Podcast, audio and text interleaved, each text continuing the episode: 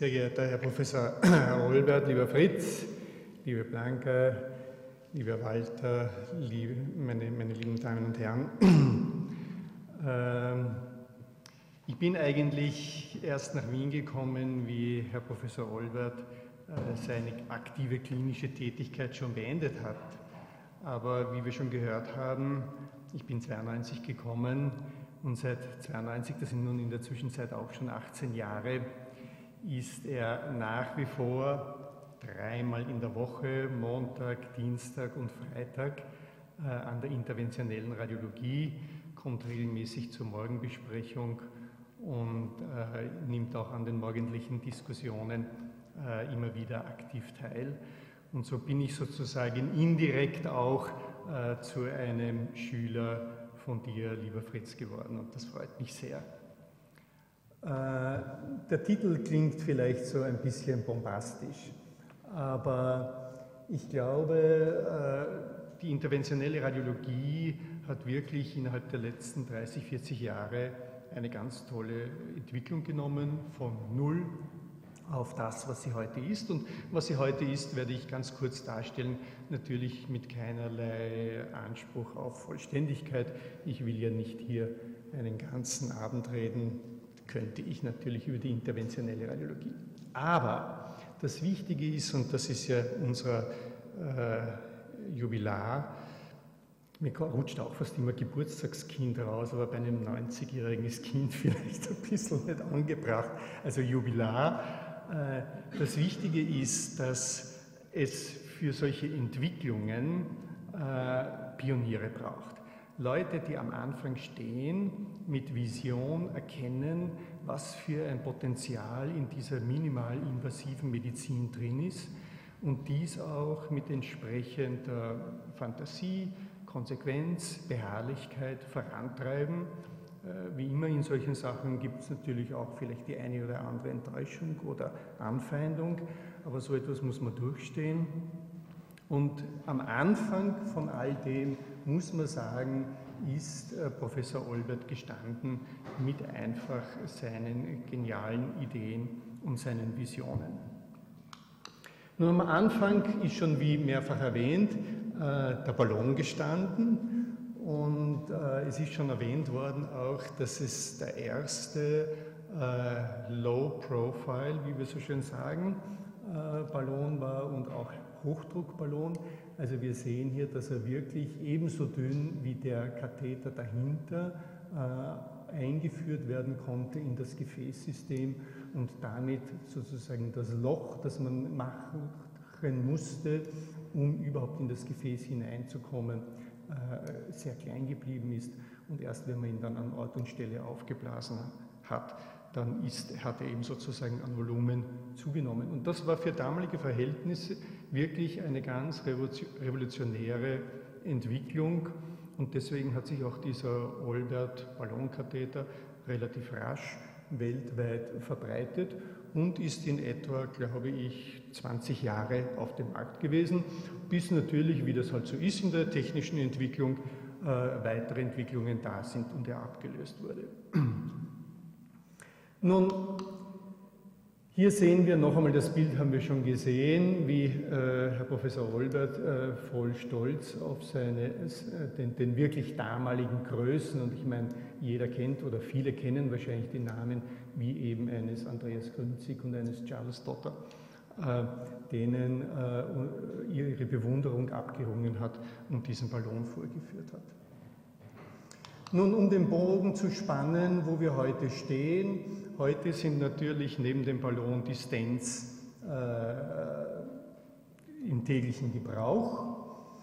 Und wir tun, wie man das so in Deutschland vielleicht locker sagen würde, von der Locke bis zur Socke alles äh, dilatieren oder stenten, so zum Beispiel äh, im Bereich der Halsschlagader der Arteria äh, carotis, wenn wir sehen, das ist eine hochgradige Engstelle, die zu Schlaganfall führen kann.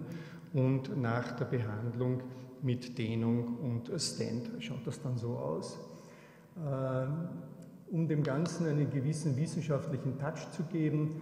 Äh, hier ist die allerneueste Publikation. Sie sehen 26. Mai heurigen Jahres im New England Journal of Medicine äh, die sogenannte CREST-Studie, eine riesige randomisierte Studie von äh, annähernd 2500 Patienten, Chirurgie versus Stent-Behandlung. Und Sie sehen hier diese Kurven, dass diese Behandlungen im Rahmen dieser großen Studie einander gleichwertig waren. Und das ist immerhin ein großer Erfolg, denn bis zum heutigen äh, Zeitpunkt gilt hier immerhin die Chirurgie als Goldstandard.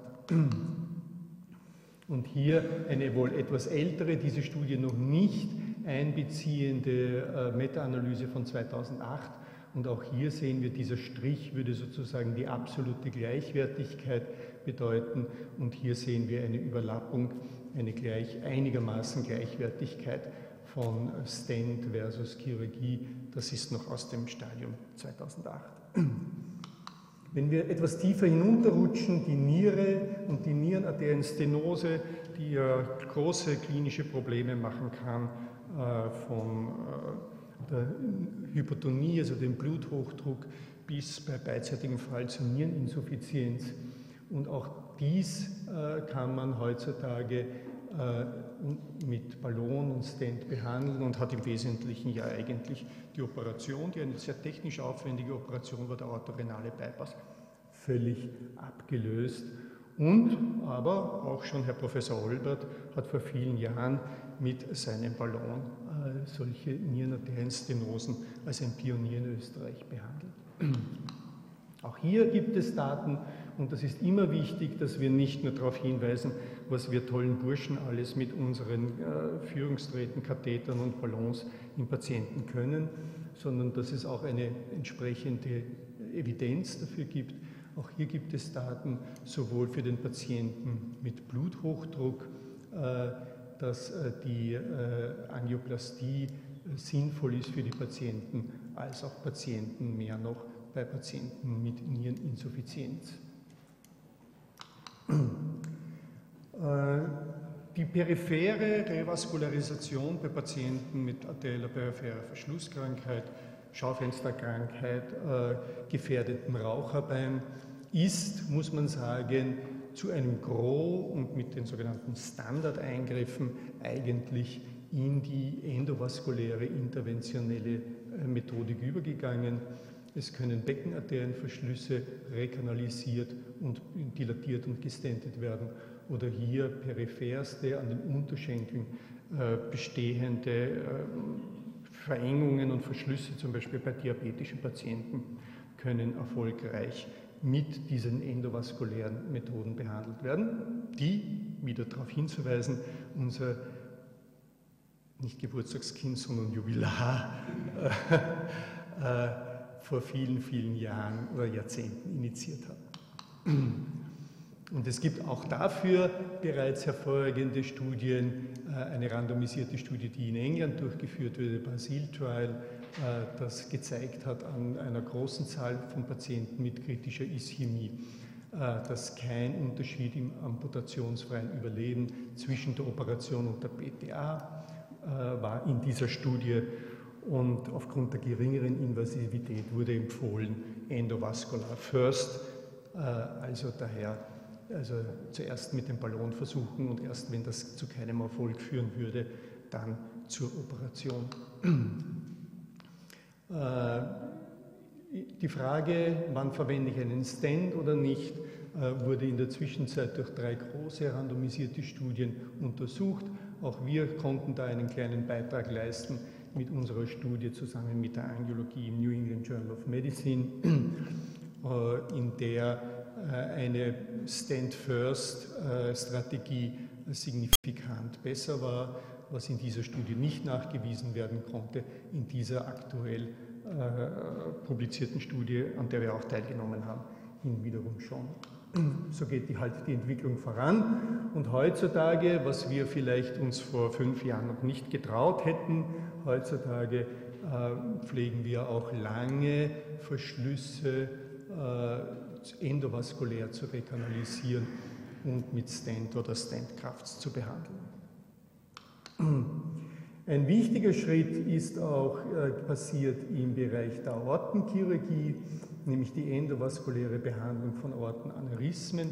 Hier sehen Sie sogar ein rupturiertes Aneurysma. Hier haben wir die Rupturstelle und das große retroperitoneale Hämatom. Auch hier ist eben die endovaskuläre Therapie, die halt ihren Ausgang genommen hat bei der diagnostischen Angiografie, bei den Kathetertechniken, bei den Ballon- und Stent-Techniken, ist heutzutage eindeutig im Fortschreiten. Bitte zum nächsten Tier. Ja, gut. Und hier sehen wir äh, ein und denselben Patienten mit der Ruptur, äh, zuzüglich äh, war noch ein Aneurysma der Arteria iliaca communis, das embolisiert werden musste. Und hier sehen wir dann nach der Implantation so einer endovaskulären Prothese unter Röntgensicht die äh, Heilung dieses Patienten mit dem rupturierten Aneurysma. Auch hier gibt es in der Zwischenzeit äh, randomisierte Studien prominent publiziert, die zeigen, dass zumindest die äh, primäre Mortalität bei der endovaskulären Therapie signifikant geringer ist als bei der offenen chirurgischen Therapie. Und hier sozusagen die zweite Studie, das EVA-1-Trial, auch prominent publiziert, mit nahezu identen Ergebnissen. Endovaskulär die Mortalität bei 1,7 Prozent versus 4,7 in Open Surgical Repair heißt das, also in der offenen Chirurgie.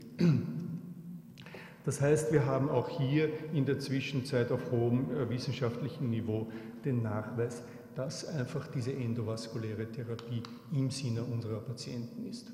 Ein anderes Beispiel dieser großen Aorteneingriffe im Bereich der thorakalen Aorte, hier sehen wir eine Aortendissektion, hat ebenso die endovaskuläre Therapie mit solchen Standkrafts die offene Chirurgie eigentlich nahezu vollständig ersetzt und zwar im Sinne der Patienten. Hier haben wir das Beispiel, ein und dieselbe Patientin, die wir gerade im CT gesehen haben, mit dieser Typ B-Dissektion. Das wahre Lumen, das für die Versorgung der Arteria mesenterica, also der Darmgefäße und der Nierengefäße äh, zuständig ist, vollständig durch diese Dissektion komprimiert. Solche Patienten, wenn man sie nicht behandelt, würden dann am Nierenversagen oder am Untergang des Darmes versterben. Und nach Setzen äh, so einer Prothese endovaskulär von der Leiste könnte man auch in äh, lokaler Betäubung durchführen.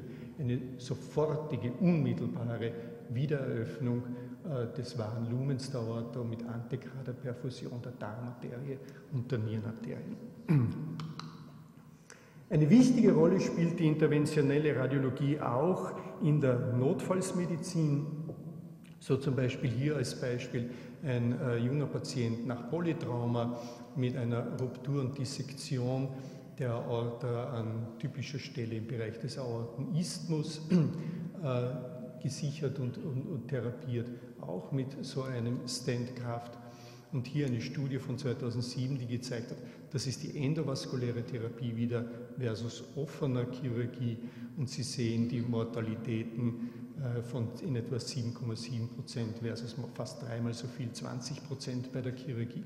Ich meine, das sind wirklich Fortschritte der Medizin äh, im Sinne der Patienten und die interventionelle Radiologie hat hier einen wesentlichen Beitrag geleistet, dank unserer äh, Urahnen ist vielleicht zu viel zu, zu sagen, aber sozusagen unserer Pioniere.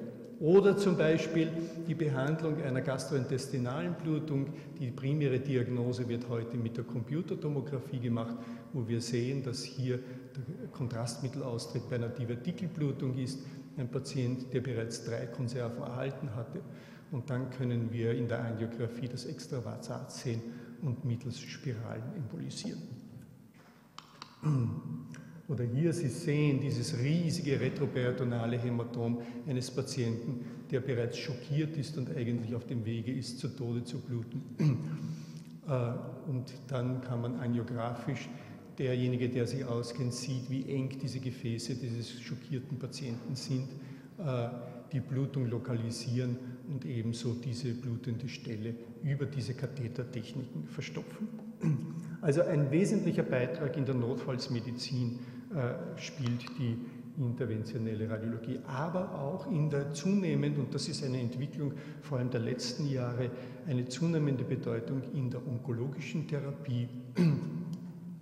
Äh, so zum Beispiel hier einen Tumor, der mit Hilfe einer RF-Sonde äh, hier sehen wir, ablatiert wird. Diese Sonde erscheint so groß, weil das im MR ist und im MR-Metall solche Artefakte macht, dass es dann x-fach größer ausschaut. Und da sehen wir dann eine Kontrolle nach äh, ablatierten Tumor mit entsprechend sicheren äh, Tumorrand.